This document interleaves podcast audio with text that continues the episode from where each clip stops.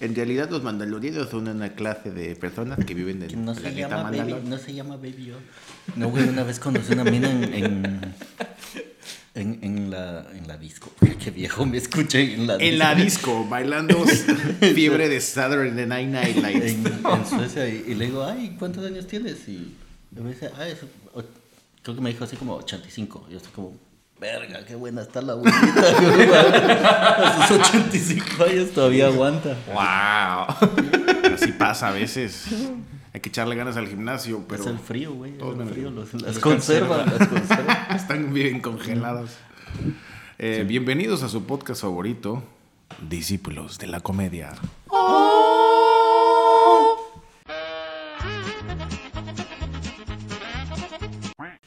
Así ya arrancamos, chingue su madre, no pasa nada. Este, Así de a tres otra vez, Sí, vale verga. Ya nadie nos quiere, ya no tenemos invitados a la verga. Nadie nos quiere el venir a Mike anda de viaje, entonces eh, lo tendremos hasta que regrese. Pero no, aquí tenemos, hay suficiente jiribilla para seguir no jiribilleando. descansa. Escríbanos en los comentarios qué invitado quieren que repita también. Así Ah, es muy buena sabemos. idea. Ustedes, 20 fans del podcast, decidan todo. Luis Ah, Ángel. Luis Ángel, Oye. fan que comenta. Saludos, Luis. y sigue Camilo. En el episodio pasado no le mandamos saludos a Luis. Sí, güey, la cagamos. Perdón. No, está bien para que. Ya para cuando salga este episodio estará Luis por aquí de visita en Alemania. Deberíamos de invitarlo. ¿Nos dará, Se nos siente dará con tiempo a nosotros. añadirlo en la edición? No, no, no, está bien para que, para que agarre un poco de humildad, ¿no? Luis, Sí, que sí, diga, a mí siempre me saludan en el podcast de los discípulos de la comedia. Eh, el día de hoy me acompaña el discípulo Juan May Hanson. Hola, Bienvenido. bienvenidos otra vez a este su estudio que definitivamente no es una cocina. Andas muy coqueto con tu paliacatito Me ahí. siento así como, como- Jarocho. ¿Cómo se llamaba el que de Scooby Doo, el que le quitaba las máscaras? Así como Freddy. Freddy, así. Freddy Cafecito. Freddy Cafecito. Alfredo. Alfredo. Alfredo. Alfredito. Es, es como el Freddy's. Muchas gracias, Alfredo. Señorito Freddy. El Freddy's. Y también está conmigo el discípulo Miguelao. ¿Qué pasa, chavales? ¡Ay! ¡Ole! Mi madre me crió a mí. Yo, ven- yo vengo sport. Nada, nada coqueto. Eh, qué bueno. También hueles un poco sport. Ah. No te creas. Pero, pero Apolo Sport. Yo vengo eh, con mi De vestimenta chino. clásica virginal. Traigo unos calcetines de Goku que nadie me los he chuleado todavía. Entonces yo me los chulearé solo. Eh, yo, Yo soy. la vergueta. Ay, cállate, huevo vacío. Discípulo Chatman. Para este, para este, cuando salga Bienvenido, este Chan. episodio, Gracias, amigo. tampoco, eh, todavía sigo sin, ¿Todavía no? sin, sin No, desflemar ya, la cuando salga este culebra. episodio vas a Ya, tener cuando salga ya este. 40 años, güey. O sea. Eh, ya, ya estoy. Ya estoy pensando en no decir tantas cosas que pasan en la actualidad porque veo cómo los grabamos y cuánto tiempo tardan en salir. Sí. Por ejemplo, hubo un capítulo donde dije, no mames, está desaparecido Richie Barrel, güey, que todos bendiciones. Ahí apareció. Y apareció, apareció, güey, y el episodio donde digo que está desaparecido no ha salido. Ah, entonces, ¿para qué? ¿Qué necesidad? Sí. Lo bueno es que sí que hay una cosa que sabemos que siempre está en la actualidad. que podemos aprovechar para mandar nuestro pésame al colegio americano que ha sido tiroteado. Eh, sí, un No minuto de silencio cada quien. Ahí no vamos a hacer minuto de silencio, póngale pausa a un minuto. ¿Usted cree que tenemos tiempo aquí, minutos para estar desperdiciando? No, pues nos quitan el pinche programa. Pero sí, Se nos olvidó poner el timer también. nuestro o sea, más no sincero pésame a ese colegio estadounidense que fue víctima del tiroteo con armas automáticas que nadie debería tener. Eh, no importa cuándo veas. Compradas en el Walmart. El colegio americano. Eso es, es un nombre de colegio mamón. de- Ay, Freddy. Ay, Freddy. ¡Ay, Oye, Alfredo! O sea, yo iba al colegio suizo americano. tuve, tuve una compañera de trabajo cubana que tenía, que tenía, era actriz y los compañeros le llamaban la diva. Y, tenía, y tenía ese acento de, ay, qué calor hace hoy, de verdad. Ay, Ay, amigo. Ay, no, ay, no, es que yo así no puedo. Ay, amigos, ¿qué pasa? Y es que estaba haciendo mucho calor, güey. Yo, yo, yo, yo me pongo muy diva cuando hay calor. Me pongo mi paliacante. El calor nos saca a todos. Bueno, lo mismo cuando salga este episodio es invierno. El invierno más caluroso. El invi- eh, años. pro- probablemente, sí, o sea, siempre a partir de cada invierno va a ser el invierno más caliente de tu vida a partir de ese momento, ¿no? Todos los inviernos que pases conmigo. Y yo haciendo todos los inviernos que pases conmigo, amor, van a ser los inviernos más Ay. calientes de tu vida. No me estés emocionando. El día de hoy queremos hablar de una, una cosa que los comediantes conocemos muy bien, que es el desempleo. Claro que sí. Sí. El desempleo genera más comediantes que ninguna otra causa, así que Sí. ténganle respeto. Más eh, mecates perdidos también por. Según el nivel del comediante, también el, el humor genera desempleo. También. Siendo sincero, o sea, cuando el comediante tiene un empleo estable, tampoco es tan comediante, ¿no? O sea, es proporcional tu, Sí, tu sí. cantidad de desempleo a tu... Eso es la comedia. Tragedia. Tragedia más tiempo, güey. Cuando estás comedia. desempleado tienes tiempo. Y tienes tragedia. Y la tragedia, ¿no? Sí. Claro. Sí, entonces eh, hoy quisiéramos contarles algunas historias de cuando hemos estado desempleados. No sé, probablemente no sus historias, también probablemente historias de cómo em, pues, se convirtieron en desempleados, ¿no? También aplica. Y, y todas las mamadas que empieza a hacer uno cuando está desempleado, ¿no? Aquí y en China, en México, Sí, en Europa, en Así- México Así también. se inventó a Maricondo. Mary Maricondo Kondo. se volvió famosa porque estuvo desempleada mucho tiempo y entonces Oh. empezó a limpiar su casa. Y No, pero descubrió ya, que ya su limpiaba manera- de antes. Sí, ¿no? pero antes de empezar a limpiar. He visto su serie, he leído su libro. no, la serie no, pero sí he leído el libro. Y de ¿Ah, niña sí? ya era obsesiva compulsiva. Esa, Ah, esa sí, señora. para tener ese negocio tienes que ser Sí. obsesivo Le compulsivo, limpiaba la habitación a su hermana, doblaba la ropa. O sea, alguien que ha descubierto 17 maneras de doblar calcetines, ¿sabes? Y las tiene. es- Sí, tiene que haber mucho Esa de coger ahí. rico también, güey. ¿Tú crees? Yo siento que es más como... A ver, te voy a poner el condón. ¿Quieres una jirafita o un caballito? Em, Si sabes no, a lo mejor 17 maneras de doblar. No, pero a lo mejor es también súper, súper ordenada y uno que quiere de repente ser más puerco, que te diga, no, eso no estaba en el programa el día de hoy. sí.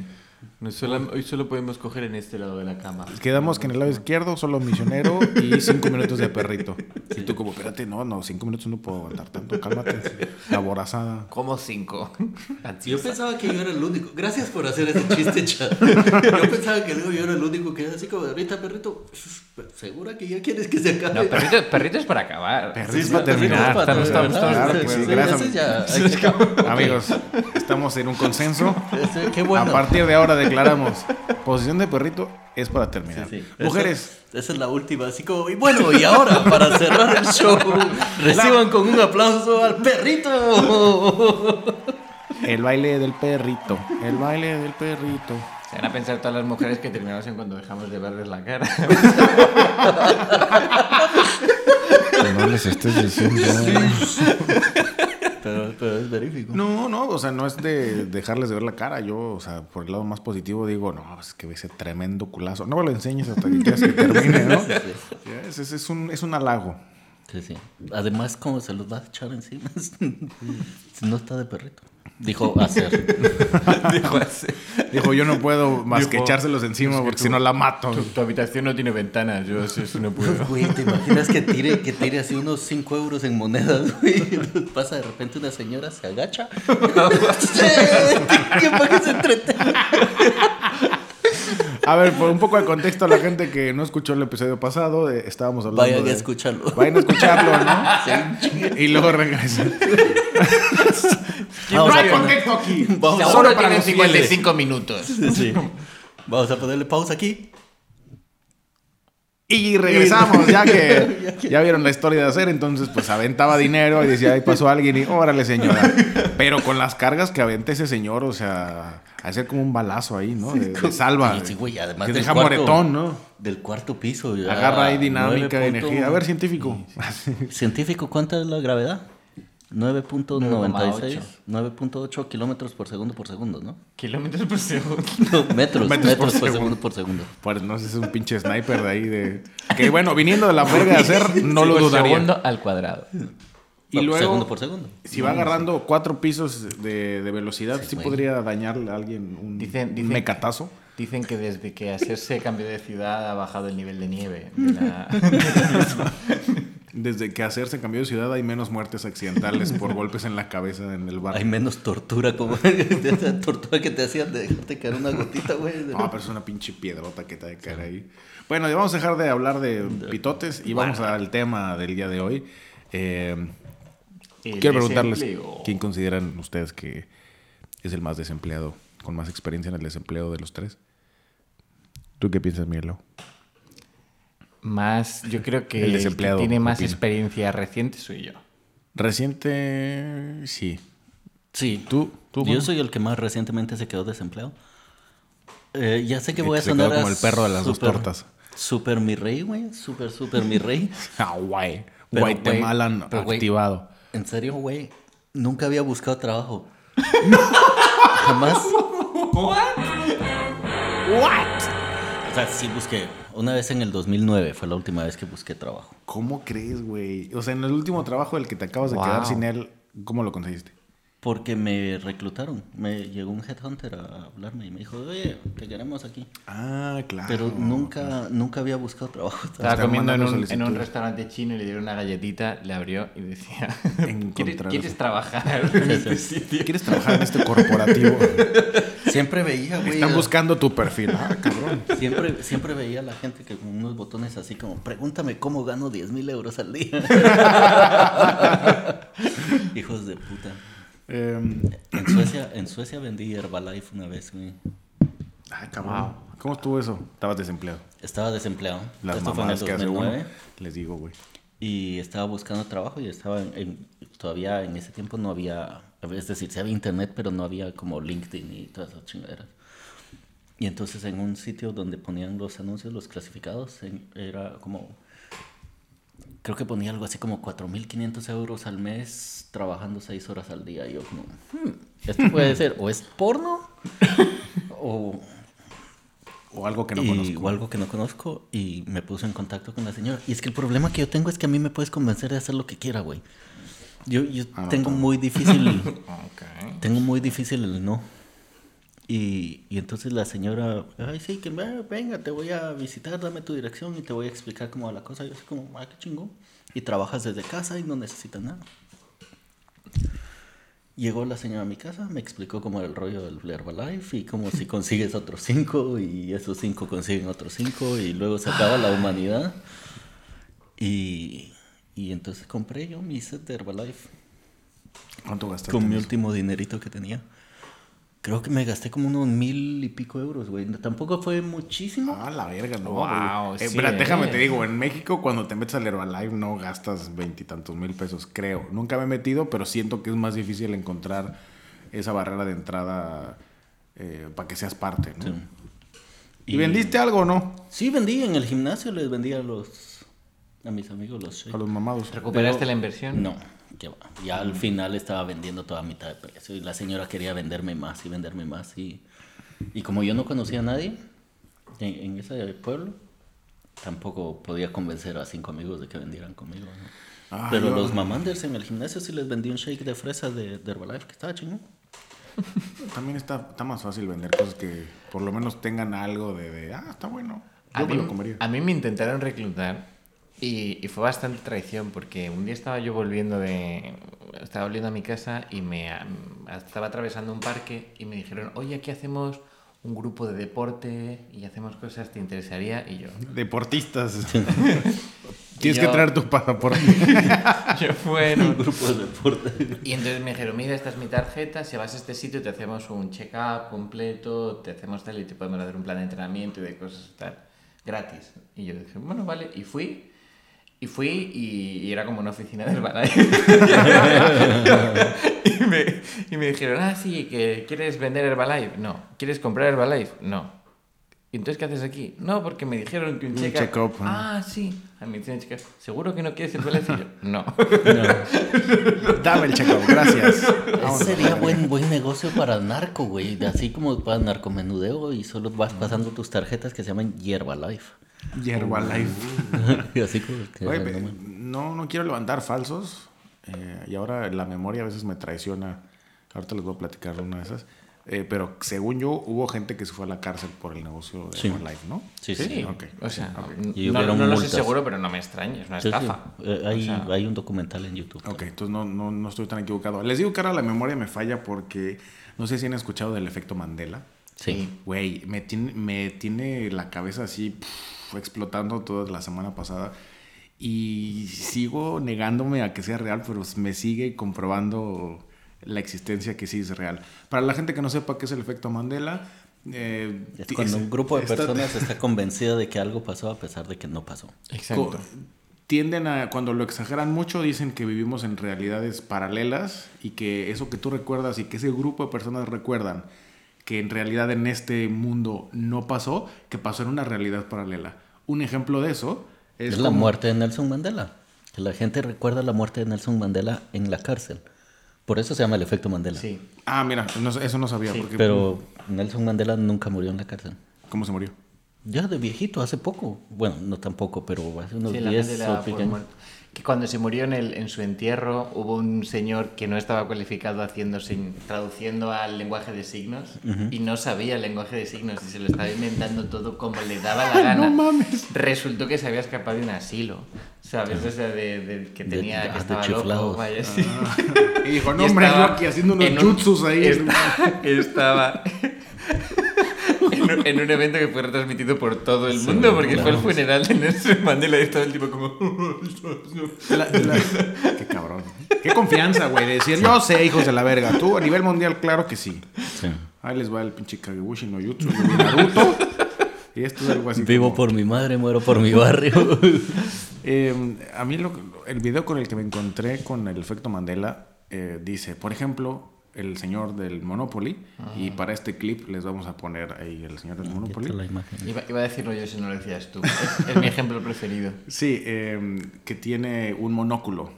O sea, el, el señor viejito mascota del Monopoly tiene un monóculo, pero que en realidad no. O sea, si ahora buscas al del monóculo, solo vas a encontrar la versión cuando estás hablando del efecto Mandela, pero no vas a encontrar una caja o una foto vieja de un Monopoly con el ¿Quién monóculo. tenía el monóculo? El Nunca- señor Maní. Nunca lo tuvo, nunca tuvo. No sé. ¿Tiene monóculo el de las Pringles, puede ser? No, ese es solo bigotito. A a mí el que más me voló la cabeza fue el de la cola de Pikachu. Yo, que soy evidentemente un geek, un nerd profesional, recordaba claramente que Pikachu tenía un, la punta de la colita negra, también aquí les ponemos la imagen, eh, y no solo eso, sino que además tenía, o sea, no es como cola amarilla y luego puf, raya negra, no, que era así como... Como un este rayo acabado láser. como un zigzag de, de donde se encontraban. Y yo tengo una memoria muy clara de haber dibujado a Pikachu y hacer este, pintar la cosa, pintarlo todo amarillo y Claro, luego le tiene pintarle como un rayo. ¿no? O sea, no como el rayo como tal, pero la puntita estaba así como, como en zipper, güey, negro y, y amarillo.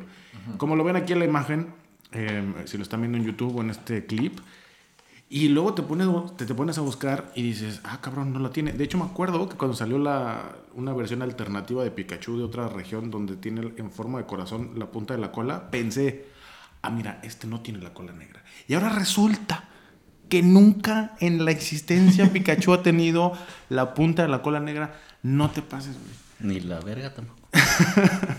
Y el otro es, eh, el otro que venía en este video que, donde yo descubrí el efecto Mandela, es el logo de Fruit of the Loom, que es una marca de ropa interior que en México, en Sí, sí, Latinoamérica yo- es muy famosa y es la que yo he usado o sea, toda mi vida adulta. Las camisetas interiores. Sí, de- que venden en el Walmart, que venden en... Y que también te las venden para eh, todas las camisetas que son impresas así como de un evento, de una carrera o de chingaderas así, también son de Fruit of the Loom. Y entonces el logo son, aquí también se los ponemos, son unas frutitas y en la versión que recordamos, los que creemos que así era, tenía detrás como el que parece un contenedor café de frutitas, como que hubiera caído y enfrente Una está- cornucopia. se Una llama. cornucopia se llama. Y, y resulta que no, que el logo, el logo siempre fueron solo las frutitas. Y te pones, y, y- y eso es lo más impresionante que te dicen cuando están hablando de- del efecto Mandela. No busques evidencia de que tú estás en lo correcto. No. Todos los que piensan que el- esa, esa memoria compartida de una Sí. realidad alterna, no vas a encontrar nada en internet. No va, o sea, vas a ir a tu casa a decir, no, no, no, yo tengo la revista de Pikachu, güey, de Pokémon del 97 porque me, me la regalaron mis papás. La vas, vas a ir al sótano de la casa de tus papás, vas a te vas a encontrarlo como, y te vas a quedar como un pendejo porque la cola de Pikachu va a ser amarilla y vas a decir, no. Vas a buscar el dibujo que crees que hiciste cuando estabas niño porque ahí tu mamá, tu mamá la guardó y vas a encontrar que no tiene la cola negra y me vuela la puta cabeza. A mí hay dos mierdas que me enojan mucho del Mandela. Es una, cuando empieza una película de Disney o cuando empezaba una película de Disney de, de las caricaturas, Sí. salía el castillo, que dice abajo Walt Disney, salía una curva así sobre el castillo y Campanita, la mujer de Peter Pan, le ponía la tilde a la I de Disney. No recuerdo que sea campanita, pero recuerdo que sí salía campanita en alguna versión de ello. Eh, a lo mejor tocando la punta del castillo.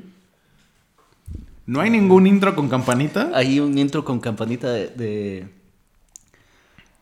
que era como los adelantos de que salía Campanita así como vamos a hacer los adelantos de No, no, no. como no, los no. trailers. Claro que no, güey. Claro que no. No, ¿qué está pasando? No mames. Eran como los trailers y entonces hacía así y cuando hacía con, con la, con la varita Ajá. iba al, al tráiler de la otra película que... y la otra es We are the champions We are the champions. No time for losers, 'cause we are the champions. Of the world. ¿Cómo que no? Ahí No se dice. güey. ¿Cómo Ahí que se acaba. no? En ningún concierto, en directo, ni nada. No mames. Sí, güey. Ese sí no me lo creo, güey. Te lo juro, pero... Porque aparte, fíjate, tú lo sabes, lo tienes en tu mente, me acabas de hacer la prueba y yo me la acabo de comer Sí. completa. Y esto solamente prueba que el efecto Mandela es Yes. algo, es, pues es real, güey. ¿Cuál es la Escríbanos frase, aquí si ustedes también dijeron of the world. Y también escríbanos sus mejores ¿Cuál es la frase más famosa de Sherlock Holmes? Elemental, mi querido Watson. Nunca la dijo. En ninguna de las novelas, y son decenas de novelas, nunca dijo elemental, mi querido Watson. Pero Jamás. ya no sé si en alguna película la han dicho, pero en ninguna novela la dijo. O sea, nunca. Bueno, pero eso podría... mm, no, no sé si, si también es exactamente lo mismo, pero qué loco, ¿no? Que No, todos pero- tengamos esta, esta y misconcepción. hablando de- del- del comienzo de, de Walt Disney. Disney, la firma de Walt Disney, al parecer, no es tampoco la firma de Walt Disney. O sea, como que yo vi un vídeo de alguien que se había dedicado a investigarlo y era un vídeo súper largo de alguien que ha dedicado muchas horas a investigar. Y era como, nunca fue esa firma y al final encontraron como un no sé cómo, no sé qué, que hicieron para un especial, hizo una firma que era tenía ese componente y entonces lo juntaron con otra firma que tenía otro componente y entonces Y eso hicieron fue lo que se volvió el logo de Walt hicieron Disney. artificialmente la, la firma de Walt Disney que es la famosa que Walt Disney nunca hizo Ah, Jamás. Hay otro de Star Wars también. No mames. You killed my father. No, Luke. I'm your father. claro sí y- pero no era así la frase era como que nunca dijo Luke. claro Sí, es- no dice Luke. No dice- dice, no, I am your father. Ah, bueno, ahí no estaría completamente seguro, porque... Sí, era, era algo así, que era como simplemente decía, yo soy tu padre, pero no decía, No sea Luke. ¿mataste a mi padre? No, Luke, yo soy- No. No, ahí, ahí no me disparo en el pie como ahorita de We Are the Champions, pero... Wow. Pues miren, ahí este... Ah, hablando de We Are the Champions, Ajá. a mí esto yo lo he hablado con gente. Felicidades al Shelahu. Freddie Mercury, hay gente que tiene el recuerdo de ver a Freddie Mercury cantando en la inauguración de los Juegos Olímpicos de Barcelona, Ok. No tengo conocimiento de eso, pero... en el 92. No Nunca- fue él el no- que tiró la flecha. No. Sí, el cantante profesional le dieron la flecha para tirar. No, eh, Freddie Mercury nunca cantó en directo en los Juegos Olímpicos de Barcelona. Todavía no había muerto, pero ya estaba muy, muy enfermo de, de SIDA. Mm. Y se murió después. Y la gente tiene el recuerdo, porque el himno lo cantó él con Montserrat Caballé. Ok.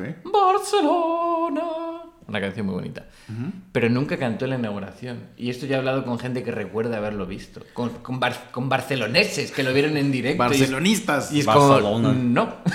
Barcelonians. No, eso no ocurrió. Es que seguro Eso Freddie no. Mercury le dijo, va, va, voy, pero me tienen que pagar esto. Y los, los barcelonos estaban así como, Ah, los Barcelonas. nah. No puedo creer que Of the World no sea parte de la canción y que no exista una versión que así lo diga. Jamás. Y, y mi- mira, ni siquiera me voy a poner a buscar porque sé que tienes razón, porque esa es toda la mierda del efecto Mandela. Exacto, y ahí te vas porque estás desempleado, no tienes nada que hacer. Y te pones a ver buscar la TikTok. chingadera, Y te pones a buscar. Te pones a, a ver un montón de mamá. ¿Has visto la teoría de que Paul McCartney está muerto? Sí, sí, que es un... Me acabo de tragar esta semana.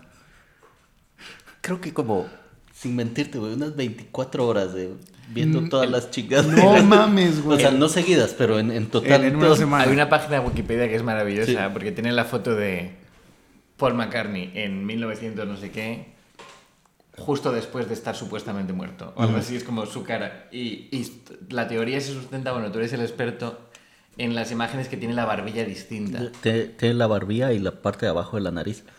Porque le operaron también la cara al tipo que se parecía mucho, pero le faltaban un par de detalles. Y entonces le operaron la, la- esto y le quedó una cicatriz. Y por eso, a partir de 1960 y pico, empezaron a usar bigote todos, para que no se le notara Ah, la o sea, al cicatriz. final, sí. eh, entonces Paul McCartney no es Paul McCartney, en realidad es el, es Sí, este es el look-alike, que el doble como, el doble que... como el doble de Putin. Porque antes era más alto eh, Paul McCartney que John Lennon y luego en las fotos después de... Iba a decir Elton John, no sé por qué. de, de, de Sgt. Pepper, aparecen todas las fotos, aparece más chaparrón Bonaparte. Ay, güey. Y era zurdo. pero en Sgt. No Pepper... mames, güey. Sí, sí. Pero en Sgt. Pepper no van descalzos. No, no, ese puedo es, eh, ese es Abbey Road. Ah. Eh, porque ese es el, el- también donde están todas las pistas en, en Sgt. Peppers y en, y en Abbey Road. En Abbey Road va Lennon hasta adelante, vestido blanco porque él es el cura. Luego va atrás eh, Ringo, vestido negro porque es el enterrador. Atrás Paul McCartney sin, sin zapatos porque está muerto. Y atrás el, el otro, George Harrison, que va en jeans porque ese es el que le ponía el cemento a la... O sea, eh, El todo- albañil. sí, güey, toda, toda la, la, la- la placa del carro que está en, la, en el álbum pone 27IF, 27 if. Como si estuviera vivo tendría 27 años el cabrón. Ay, güey. Mira, yo, yo soy muy fan de las teorías de me conspiración. encanta, me entretienen mucho. Y, y yo vivo en un, en un estado eterno de desempleo realmente, ¿no? O sea, Soy O sea, cómico profesional. soy comediante profesional, por lo tanto soy desempleado profesional. Y no, afortunadamente ya me considero un emprendedor. Tengo un negocio que, que me da para vivir y que me da para hacer cosas. Pero llegar a este punto, toda la última década y pelos, pues ha habido mucho, mucho de, de- Te lo juro que soy comediante, me pagan con cerveza, pero sí soy. Eh, entonces creo, me considero un experto en la materia, ¿no? De, de- del desempleo. Y también he caído en esas mamadas de... Empiezas a tener un poco de desesperación, sobre todo cuando se te empieza a acabar el dinero y empiezas a tener como la deuda de... empiezas a tener la deuda que se te empieza a hacer grande y empiezas como que, ay, no puedo pagar la renta, no tengo para comer. Y empiezas a buscar cómo hacer dinero fácil y rápido. Y ahí es donde te agarran todos los pinches eh, esquemas piramidales y... eh, ya lo he dicho en otros podcasts, en otro contenido que tengo, creo que lo dije incluso en mi libro El Atajo Creativo, los telares de la abundancia. Oh, maravilloso. Donde te, te dicen, Hablamos "No, de eso hace unas semanas, ¿no? Hace como tres meses. lo te- es una, una cicatriz que tengo muy fuerte yo en, en- en mi pasado y nuevamente cada que salga el tema me disculpo con cualquier persona a la que yo le haya intentado eh, sumar a un telar de la abundancia. me disculpo por siempre. ¿A qué etapa llegaste? Yo, A yo ninguna, güey. O sea, si a la primera de que dice, no, tú métete y, y estás como en el círculo externo. Era como tierra, ¿no? Era Porque Eh, tenía, eran los elementos. elementos. Depende de cuál telar tuvieras. eh, Ah, ya me acordé. para la gente que no sabe que lo que la son los de telares de la... Eso. De la No, abundancia. no, no, no, no, no. no. Eh, ese es un efecto Mandela. güey. Todo el mundo cree que la mamá de Miguel Ángel no. Telares de la No hacía- abundancia. Se lo Ah. intentaron vender y tuvo Arte- problemas con una compañera. Arteterapia, Arteterapia. artetelar. eh, Teteterapia, la mamá Si de te Miguel fijas Ángel. en el disco de Abbey Road, mi mamá no lleva zapatos. Sí, es- porque vendía arteterapia. Eh, para la gente que no sepa, los telares de la abundancia son estos, eh, pues son realmente estafas piramidales, pero si le quitamos eso y te lo ponen así con ojos frescos, te dicen, no, mira, tú entras con, vamos a decir, mil euros y otras, ¿cuántas eran? Como ocho personas entran con mil euros y son como el círculo externo. Y esos mil euros se los das a la persona que te invitó y esa persona eh, en el círculo de adentro son ¿Puedo intentar explicarlo yo? Ah, sí, dale, dale. Vale. Tú, experto. Son, son los elementos, no me acuerdo ahora cuál era cuál, pero eran que- fuego, aire, agua y tierra. A mí no me, no me acuerdo si me tocó elemento. Y corazón. Entonces, Y aparece Capitán, Capitán Planeta. Planeta. entonces son, son como cuatro etapas y esto está bañado también de otra serie de reflexiones y cosas de crecimiento personal que no es solo el dinero. Entonces Sí, que te dicen propias para tener más dinero en vez de pon- poner tu dinero en el banco, que son corporaciones, mejor darnos, dan, dárnoslo entre nosotros, que a los bancos no les gusta eso. Entonces son círculos concéntricos que van doblando a las personas. Entonces hay una persona en el centro, que ponte que es fuego o lo que sea, luego hay ¿Cuatro? dos, Ah. cuatro y ocho. Entonces solo ponen dinero los ocho. Y los Entonces, los, los que son los cuatro están encargados de reclutar a dos personas cada uno. Entonces hay ocho personas y esas personas le dan el dinero a la que Al está en el centro. centro, claro, Entonces claro. la persona se lleva 8.000 euros que puede utilizar para cumplir uno de sus sueños, de su desarrollo personal. Y luego, si esa persona quiere y- seguir, y esa tiene que persona volver a que- meterse otro círculo La persona desde que fuera. está en el centro. Ah, tiene que ser 8. O sea, el 1 se convierte en 8. El uno tiene que pasar a ser uno de ocho, ser reclutado por uno de los vientos que son los cuatro, y luego, o sea, tú entras como tierra, pones mil euros, y luego pasas a ser viento y tienes que reclutar a dos personas que pongan mil euros cada una. Y luego vas a ser agua, que ya está cerquita, cerquita, cerquita, pero es un poco la que coordina todo, y luego ya eres fuego y recibes los ocho mil euros. Claro, y, y esa persona que recibe los 8 mil euros también pasó, en teoría, por todas estas etapas, excepto el primero que se le ocurrió porque dijo, ustedes denme 8 mil euros y así va a ser la onda. Claro. Y a mí cuando me lo ofrecieron, eh, yo ya tenía experiencia con sistemas de, Estafando de mercadeo. no, yo creo que yo nunca, muchas pirámides. creo que nunca he estafado Ah, gente. el Maya. Yo, casi, casi era maya, pero no. Fíjense, el- o sea, yo participé en un negocio de, ¿cómo se dice esto? Mercadeo de redes, ¿no? Alguna cosa así es el, el término no estafador de pirámide. Influencias. Mm, o sea, cuando trabajas... Narco, era narco, pues. ¿Cómo No. se dice el término? era pescador. Mercadeo de redes, o sea, que utilices a tu red personal y profesional para que se haga el mercadeo Por de X eso, producto. pescador. Tira la red.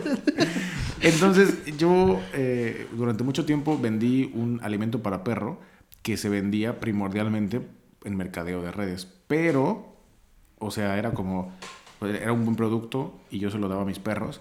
Y te decían, si reclutas gente y compras tus cinco costales al mes, de lo que venda la gente que tú reclutaste, te pagamos comisiones. Pero yo en realidad casi no hice eso. O sea, metí como a dos personas y luego yo no compraba mis cinco costales, yo compraba lo que quería para mis perros y ya. Y lo vendía. Si alguien me quería comprar, yo le compraba al proveedor y me ganaba como 200 pesos por cada uno. Entonces lo tuve como por siete años. Hasta, de hecho, hasta que vine por acá.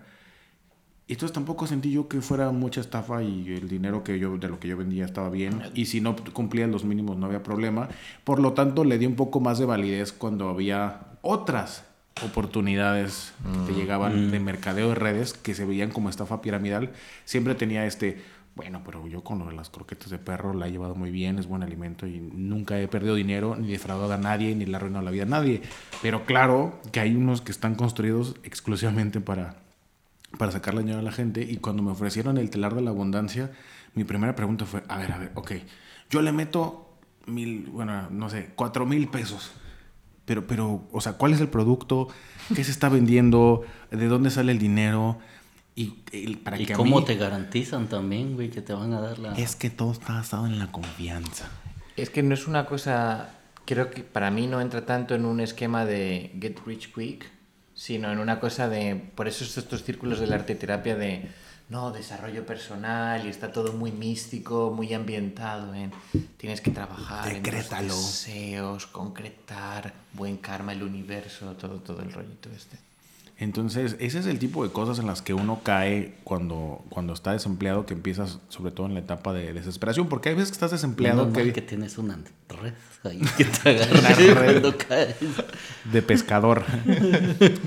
Eh, y lo- el problema es que te obligan o, o te empujan a, a, de hecho, a justo dañar tu red, tu, tu círculo de apoyo, ¿no? O sea, le tratas de vender estas mamadas a tu familia y luego de repente hay gente que sí lo sí cree. mamadas nunca vendí, güey. pues.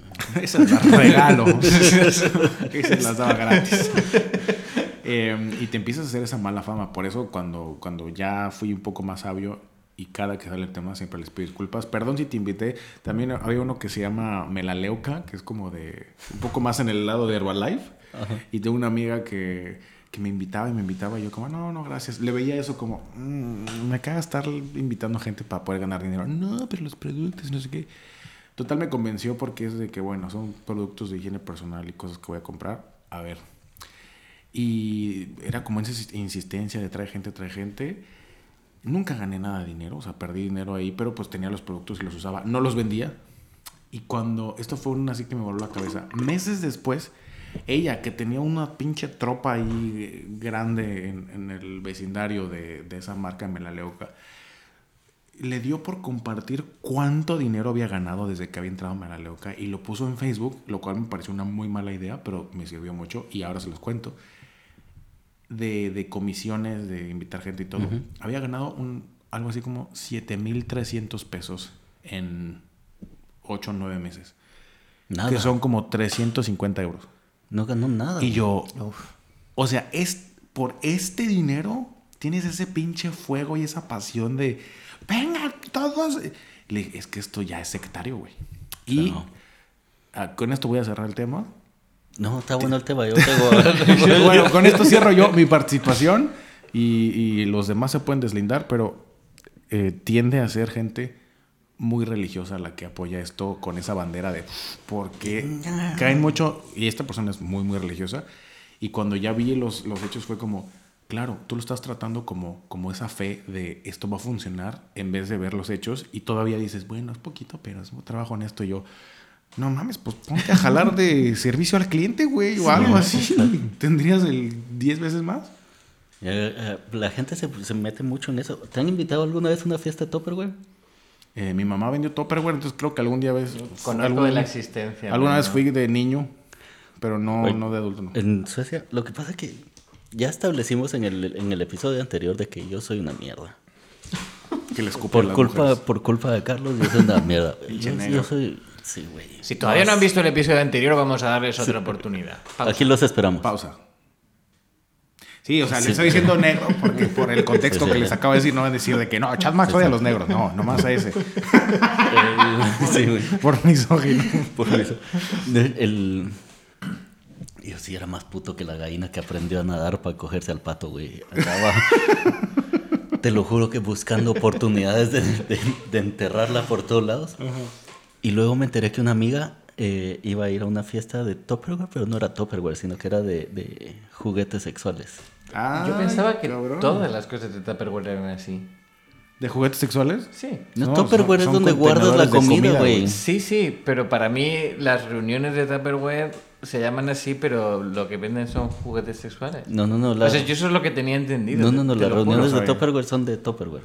O pueden ser de Avon. ¿Quién vende Tupperware? Hay gente que vende Pues mi mamá vendió Tupperware. sí. Hay, hay mucha gente que vende eso. Pero mi amiga vendía juguetes Se les sexuales. venden Y en el entonces, súper. O sea, es como- Bueno, pero es Se que pega antes, antes Sí. no se vendían en el súper, solo los podrías comprar por catálogo. sí. Por lo menos en la tierra salvaje Igual de que México y Avon. México. Y México. Avon y los zapatos estos de. Price Shoes. Sí, eso. Pero juguetes sexuales. Y entonces en mi cabeza de maquiavélica, lo que pensé fue: estas van a estar calientes. Hay un güey ahí. Todas me van a coger. todas me van a coger. Plan sin fisuras. O sea, en- en el efecto Mandela, güey. Yo lo vi en una porno. Desilusión. No, sí me cogí una, pero con ayuda de un juguete. Bueno. Se siente extraño, pero no, no, pero, pero Cuando no te hay. meten un topperware en el ano, es como... Pero yo pensaba, yo pensaba que iba a ser como, sí, güey, con la, la que sirve para marinar la carne, güey, con todos los picos. y le das vueltas y... Eh, no, era. Qué pendejo, ah. Chile, qué pendejo. Era como, si voy a llegar, me voy a coger a las 20 que están ahí, porque todas van a estar hagan calientes. fila, hagan fila. Usted- Obvio. Sí. Juanita, usted no. ya está Es que todas estas son rubiecitas. Yo soy el único moreno aquí. En Claro tierra de güeros, quieren, el prieto sí. es rey. Exacto. No. No fue así. Eh, esas son las pendejadas que se podría hacer uno para. Sí, de repente empiezas a... Ahora me sale mucho el... eh, estamos buscando gente que trabaje desde casa para ganar hasta 3 mil, 4 mil euros al mes en una empresa internacional, pero nunca te dicen de qué es el trabajo, de qué es la empresa, cómo se llama la empresa. O sea, todo es ambiguo pero atractivo y estoy seguro que están agarrando un montón de gente desesperada, desempleada que, que está así como, pues como Miguel Lau, ¿no? Así como batallando. Los que, más, los que más odio de todo esto son los anuncios del móvil, de juegos o de cosas así. Sí, de esos juegos que juega aquí y se va a ganar un montón. Claro, pero que, que son sobre todo los que son de personas que claramente han grabado sin saber lo que van a poner de texto y entonces simplemente están haciendo así como señalando arriba. Ah, claro. Señalando que incluso probablemente son videos de stock. Señalando esto, señalando lo otro. Yo pienso que es alguien al que, que está desempleado y le han dicho te pago 200 euros por, por un vídeo de 20 segundos y he dicho como vale, y luego tiene su cara en una estafa. Ah, ¿sabes? eso no pues que hay, hay, gente a la que le pagan por eso. ¿Sabes que mi hermana, que la quiero mucho, saludos Manola. Mi hermana es fotógrafa. ¿Manola se llama? Manola. Un saludo, Manola. Eh, Manola Díaz. Le decían la Díaz en, en el colegio. La Díaz. La Díaz. Como los insectos que te salen en Ladillas. Ladillas. Ah, no lo había entendido. Eh, acento guatemalteco. Sí, acento guatemalteco. Eh, es fotógrafa. Y durante la pandemia no habían eventos porque no se podía. Y entonces no podía ir a tomar fotos. Y entonces se dedicó a hacer TikToks, güey. Y se le acercaba mucho así como, eh, puedes hacer un video donde estás como haciendo esto. O puedes ah, hacer un video donde te estás comiendo un helado. Para, para como estoquearlos. Pero le pagaban, bien? Sí, sí. Ah, pues hicimos una vez un video juntos, ella y yo. Y de hecho, me deberías demandar dinero por esa participación que tuve yo en ese video. Me deberías demandar. Sí. Dinero. porque estoy yo haciéndome pasar por un trabajador de call center. De una empresa que no vamos a decir su nombre hasta que nos patrocinen. Patrocinan. Pero que rima con Estuardo. con Estuardo. y, ella está del otro lado y estamos hablando así como, ay, sí, trabajos fáciles en... Yo sí traigo una historia específicamente de, desempleo que me marcó mucho, em, que fue cuando estaba en México, yo en Ciudad de México antes de venirme a vivir por acá, me había mudado de Monterrey a Ciudad de México a tratar de vivir el sueño chilango de ser artista entonces, o sea, actor, comediante. Y entonces fui a casa de un amigo a una cena, ahí, un amigo de la preparatoria, donde estaba otro amigo también de la prepa, la esposa de mi amigo, de que mira, esta es nuestra casa, ¿no? Ahí está la niña, y todo así como, como un poco reunión. Ahí está la pinta, ahí está la Santa y hay unos morenos. Entonces, el, el chiste es que yo ya estaba dedicado completamente a actuación y comedia andaba en mi moto, tenía una chopercita ahí muy, me, gustaba mucho. Era una moto barata. ¿Hay quien le llamaba la chat móvil? Era la, se llamaba Freya. Freya. Chatter. Era chatter. Y entonces me pregunto, o sea, estábamos hablando normal y que el trabajo y que la niña y no sé qué, y luego tú y, ah, ok, eh, uno trabaja en negocios, otro es abogado y el pinche starving artist, ¿no? Y finalmente. Pensé que así se llamaba tu amigo Starving. A ver, Starving. Muy nombre de chilango. No, ¿sabes? este, Starving Manuel. Starving, así No, e, es este. Era casa del Pimpón, güey, que ya habíamos hablado de él. Saludos del Pimpón. Y finalmente me preguntan, bueno, ¿y tú qué onda? ¿Cómo estás? ¿Cómo va todo? Y Pimpón siempre ha sido como muy paternal, ¿no? En el sentido de que se preocupa de que, bueno, y oye, ¿cómo andas de dinero, no? O sea, te veo muy contento con lo que estás haciendo, pero ¿sí vives, güey? ¿O qué? ¿O andas vendiendo drogas o qué? Y entonces le, fui muy honesto a él y a, mis amigos que estaban ahí. Le dije, mira, le acabo de llenar el tanque de gasolina a la motocicleta. Tengo la renta pagada de dos meses porque me llegó un dinero y adelante renta. Pero tengo mi tarjeta de crédito así maxed out, ¿no? Era como 60 mil pesos de crédito que ya no, ya no la puedo usar entonces ya no puedo ni siquiera comprar despensa ni poner gasolina. Está maxed out. Eh, mi cuenta de débito, donde está el dinero que no es deuda, está en ceros. Y el único dinero que tengo en la vida ahorita, además de, de la renta pagada y la, la, cena llena, porque si fui al súper, y el tanque lleno de mi moto, son estos 10 pesos que traigo en la cartera. Y le enseñó una moneda y era literal, real. Wow. Todo el dinero que tenía yo en la existencia y fue así como lo, todos los tres que estaban ahí se quedaron así. güey, ¿y, y luego? ¿Y qué, ¿Y qué vas a hacer, no? O sea, ¿cómo vas a sobrevivir? Y yo, mira, pues mira, esto es, de, de- es un gig economy. O sea, si, si me sale un comercial, eh, me pagan muy bien, como dos o tres meses de que si tuviera un trabajo normal. El problema es que de repente no salen o cuando los haces tardan mucho en pagarte. Entonces, tengo dinero pendiente que espero llegue a salvarme para la próxima vez que quiera comprar comida o gasolina.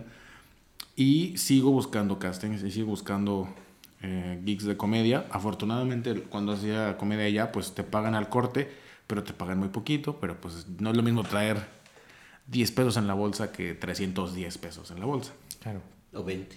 Sí, entonces lo que tampoco, tampoco es lo mismo que te lo que te lo chupe un chino por 10 pesos. Eh, y yo estaba muy tranquilo porque por fin estaba dedicándome completamente a lo que me gustaba y estaba muy feliz laboralmente hablando. Y también, pues, como es de ir a buscar castings y en la noche hay open mics y shows y andas, pues la verdad podía dormir tarde y, y llevármela tranqui, como ya saben ustedes que a mí me gusta llevármela. Y ya, entonces me fui y se quedaron como muy preocupados de que, güey, si necesitas dinero, pues avísame y veo cómo te puedo ayudar. Gracias, ¿no? Pimpón, por siempre hacer, ser muy así, Tan guapo. tan y de cartón. pero pero lo, lo que terminó pasando fue que como a los cinco días después de eso, cuando ya iba a estar así el, ah, ya no me puedo ni mover de mi casa porque no tengo ni gasolina ni dinero, me cayó un pago que tenía pendiente y de repente tenía, pum, 40 mil pesos. O sea, ah, de la miseria al menos 60 mil a... El telar algo. de la abundancia. El telar de la abundancia. Me llegó por fin mi telar fuego. Y pues pobrecito los otros pendejos. Ah, sí, claro. No, me- o sea, un comercial que me dio en dinero y, y de repente llegan así pagos. Hubo un verano que me llegaron así tres pagos que tenía mucho tiempo esperando y, eran como 120 mil pesos. Y yo dije, nunca, nunca había tenido tanto dinero junto, así al mismo tiempo en mi cuenta. Y pues es lo que tienes que hacer es ahorrar para cuando andes pobre como andaba en ese momento. No Pero- comprarte muñequitos. no andarte comprando pinches playeritas y mamadas esas de Pokémones, calcetines de Goku. Corbatas. Güey, yo tengo demasiadas corbatas. Y, y nada, esa es como mi, mi, mi imagen más fuerte del desempleo porque ya estaba desempleado de trabajo normal y estaba con mi, como dice mi, mi papá, como decía mi papá, sus mamadas de querer ser artista. Y- pero, pero sí lo estaba haciendo, pero seguía siendo infinitamente pobre, ¿no? Es que es distinto ser pobre en el tercer mundo. No, es decir, ser desempleado en el tercer mundo. Sí, que, güey, que- no hay sistema de, de gobierno que te cache así de que no hay pedo, aquí te pagamos tus... Yo acabo de. Estoy dando mis vueltas del desempleo aquí, güey. 1750 euros me van a pagar por, Por el desempleo. El por andar de desempleo. desempleado por un año. Sin no hacer mames, güey. Ganas, ganas más desempleado que un chingo de gente que tiene maestría en México. A mí me han concedido el desempleo seis meses, 478 euros al mes. Ah, bueno, pero es que este tiene dos maestrías Bueno, y, sí, y sí, un sí. título. Aparentemente, sí. Aparentemente no, güey. Sí, tienes uno, el otro Sí, no. sí, el otro no. Bueno, pues. Lo, lo gracioso es que me lo han concedido seis meses, pero han tardado tanto en hacerme el primer pago que me han pagado cuatro meses juntos. Así. Y de repente dijiste, It's raining, hallelujah". Hoy, hoy invita al que va aquí, Miguel. Güey, le debo al kebab, el- acuérdame. Sí, güey. No sé si les ha pasado, mi gente, no es que uno sea deshonesto, pero de repente hay lugares donde pides tu comida y pagas y ya. Pero hay lugares donde pides la comida y te la dan y quieres pagar y te dicen, no, no, al final. Y entonces hay lugares donde no te dicen nada, pero si te vas a sentar con tu comida no te dicen de que, eh, págame. Entonces lo que pasó fue, fuimos a un kebab y eh, pasó exactamente esto, como que había mucha gente, y cuando ya me dieron mi orden, ya estaba sentado en una mesa, fui, la recogí, comimos, nos quedamos a platicar como media hora después de haber terminado la comida, y luego fue como, ah, gracias, buenas noches, y ya que estaba en el metro dije, no mames, nunca pagué mi comida, pero no sé si se dieron cuenta o no. Entonces yo sí me di cuenta, le digo, Juan, acuérdame que cuando vayamos, eh, no ir a ese kebab. Cuando vayamos, dejarme bigote. ponerme una máscara de luchador. No, cuando vayamos, Un pues monóculo. pagarles ahí el un monóculo para que, como el que les llegue el efecto Mandela. Este no soy yo. Monóculo es cuando Es mi hermano el que sí ve bien con el ojo derecho. Mi hermano el bueno. ¿Todos ustedes se acuerdan de cuando Chad fue a comerse un kebab y lo pagó? Eso no ocurrió. Eso no sucedió. Eso está en sus No mentes. importa cuando escuches esto. Gordo que se respeta no paga sus kebabs. Llegó. Y con eso terminamos el episodio de desempleo, ¿no? Ya, o sea, estaremos desempleados, pero hay cosas que hacer. Tampoco Y- es que tengamos mucho que hacer. No. No, mi mujer sí está empleada y tiene que irse a dormir. Y nosotros somos los discípulos. Somos de tres comedia. desempleados con parejas empleadas. Sí. Que nos mantengan un las trabajo, mujeres. Miguel, No, un no. trabajo. Una cosa tenías que hacer hoy y era ¿Qué? Y no, y no por algo estoy desempleado, güey. Porque no. Qué bueno que el gobierno te mantiene. Pero nosotros estamos desempleados como mandíbula superior, así que no se mueve mucho, pero ahí está, sirve de algo. Quiero hacer una aclaración. Yo le juego mucho a la mamada que estoy desempleado, pero trabajo mucho. Soy un emprendedor exitoso y un comediante ahora respetado, por lo menos por las 47 personas que me conocen aquí en Alemania. Damos, damos fe. Eh, fíjense, no les conté, pero en el, el consulado mexicano en Frankfurt me, me contactaron para escribir una, una pieza sobre mí en un boletín que mandan a los mexicanos que están registrados con ellos. Y me llegó hoy y es una sección que dice mexicanos que inspiran y está así unas fotos mías y de lo que estamos haciendo con la eso vamos a comedia. llamar a esta sección Mexicanos en el extranjero logrando todo. Parece que están desempleados, pero están cumpliendo sus sueños. Eh, no, digo, le juego mucho a la mamada porque me despierto a las 3 de la tarde y este es mi trabajo, venir a platicar con mis amigos. Y mañana vamos a ir al Z Bar a, a platicar eh, nuevos chistes y pasarla chido con los compas. Y ese es mi trabajo. Soy muy feliz con ello, pero parece que soy desempleado a veces. Y a veces no tengo tanto dinero. Pero soy feliz y no es lo mismo ser pobre en el tercer mundo A que te la chupe un que te chino. la chupe un chino. Gracias, buenas noches. Bye.